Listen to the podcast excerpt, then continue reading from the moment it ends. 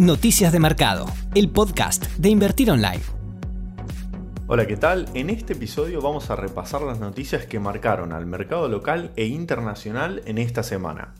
Entre los datos más destacados de la semana, en medio de las preocupaciones por el avance de la segunda oleada del coronavirus, se dio a conocer la variación de la economía estadounidense y de la zona euro durante el tercer trimestre del año.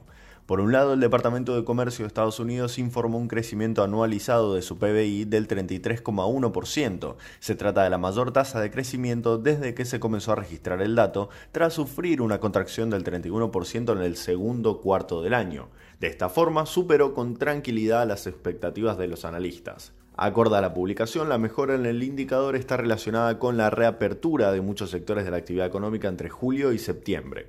A la par, los pedidos de subsidio por desempleo de la semana pasada, que también es un dato importante para analizar la recuperación del mercado laboral estadounidense, descendieron más de lo esperado hasta los 751.000, aunque siguen manteniéndose en una tasa alta frente al contexto prepandémico.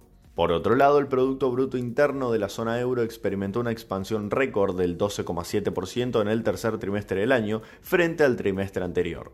La economía de la región viene de un desplome del 11,8% en el segundo cuarto del año y una contracción del 3,7% en los primeros tres meses del 2020. A pesar del fuerte rebote registrado entre julio y septiembre, el PIB de la zona euro aún se mantiene un 4,3% por debajo de su nivel en el tercer trimestre del 2019. Entre los países que experimentaron mayor crecimiento trimestral están Francia, España e Italia. En el caso de Alemania, el repunte de la actividad fue del 8,2% y se ubica en cuarto lugar. De igual manera, el caso de España no es tan alentador como parece porque también fue la economía que más cayó en la comparación interanual.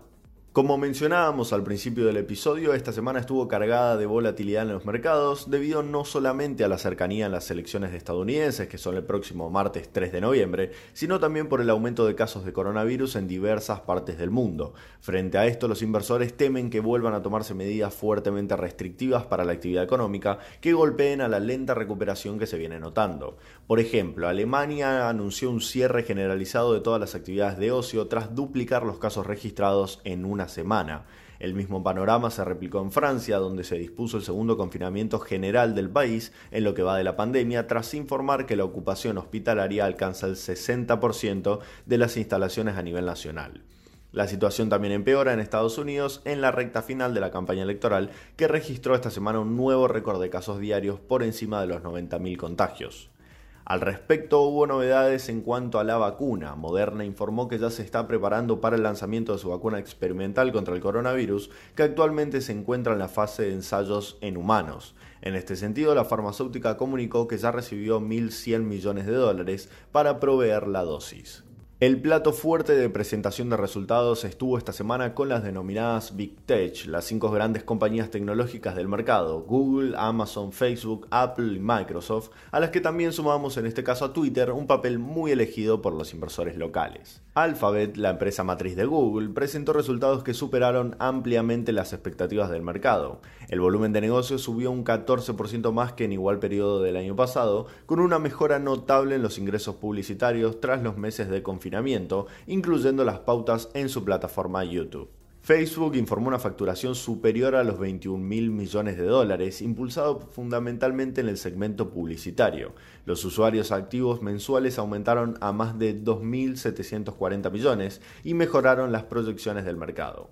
Igualmente, el gigante de las redes sociales dijo en su panorama que enfrenta una cantidad significativa de incertidumbre, citando cambios de privacidad inminentes por parte de Apple y una posible reversión en el cambio al comercio en línea provocado por la pandemia.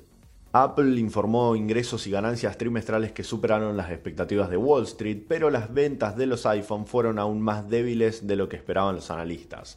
Las ventas de su teléfono, su principal fuente de ingresos, cayeron un 20,7% por debajo de la expectativa del mercado debido al retraso del lanzamiento del nuevo iPhone 12, aunque esto fue compensado por el crecimiento de su negocio de servicios que incluye la transmisión de música y televisión y que se ha vuelto una constante en los últimos años. Esta área en particular anotó una suba del 16,3%. Amazon logró en los nueve primeros meses del 2020 un incremento del 69% interanual. Respecto a los datos referidos solo al tercer trimestre de este año, el gigante del comercio digital casi triplicó el beneficio neto respecto al mismo periodo del año pasado.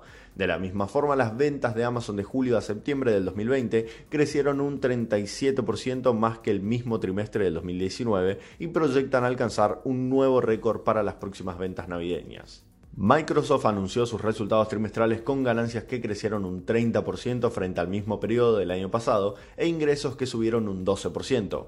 El principal factor que impulsó la mejora financiera fue la demanda de Azure, su plataforma de servicios en la nube. Este segmento aportó a la compañía nada menos que 15.200 millones de dólares, un 31% más que en el mismo periodo del 2019. El negocio de contenidos de juegos, que gira en torno a su producto Xbox, no se ha quedado muy atrás con una subida del 30%. En general, los ingresos crecieron en todos los ámbitos de la compañía, excepto en búsquedas y publicidad, donde cayeron un 11% interanual sobre la base de una moneda constante. Twitter superó las expectativas sobre los ingresos del tercer trimestre del año, pero no logró sumar el volumen de usuarios nuevos que se esperaba. Igualmente, las ventas de anuncios aumentaron un 15% tras la vuelta de los eventos y espectáculos de diversa índole, y la compañía espera que esta tendencia se mantenga de cara al último trimestre. En este contexto, Twitter informó un crecimiento del 14% de sus ingresos durante el tercer trimestre del año. Luego de registrar 16 ruedas consecutivas en alza con el inicio del mes de octubre y acumulando una suba del 27%, el S&P Merval mostró una fuerte reversión en la última semana, impulsado por la baja del dólar contado con liquidación. Luego de alcanzar un máximo que llegó a superar los 52.000 puntos este lunes, el índice bursátil recortó en tan solo tres ruedas un 17% y terminó cerrando de esta manera el mes con una ganancia acumulada del 9.8%. El sector más castigado en el panel líder fue el bancario, que promedió una baja del 16%, siendo el banco francés y el banco macro los activos más afectados, con una contracción semanal del 20% en sus cotizaciones. Sin embargo, la acción más castigada fue Telecom Argentina, que cayó más de un 25% con respecto al cierre del viernes pasado. Las acciones de IPF, Loma Negra, Central Puerto y Sociedad Comercial del Plata también se destacaron por sus caídas superiores al 16%, y la acción de Eternium Argentina fue la que registró la mejor performance, siendo la única eh, que registró una variación positiva en la última semana, levemente por debajo del 1%, tras una fuerte recuperación del 13% en la jornada del día de hoy.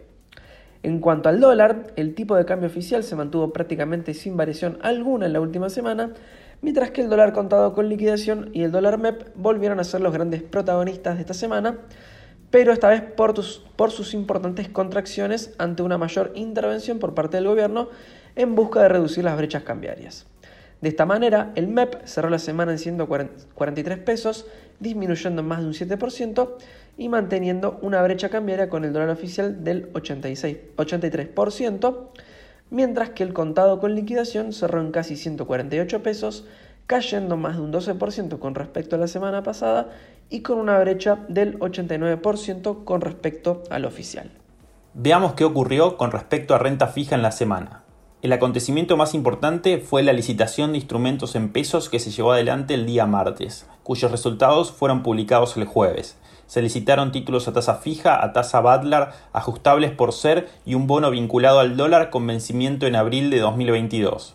Se adjudicó un total equivalente en pesos de 254.671 millones, frente a vencimientos durante esta semana por 108.700 millones correspondientes a pagos de amortización e intereses de distintos instrumentos de mercado.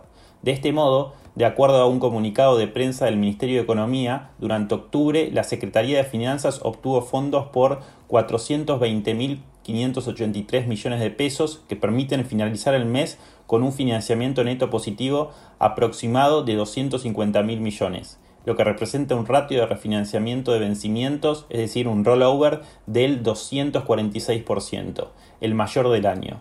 Por último, cabe resaltar que estos 250 mil millones de pesos representan un 11% de la base monetaria.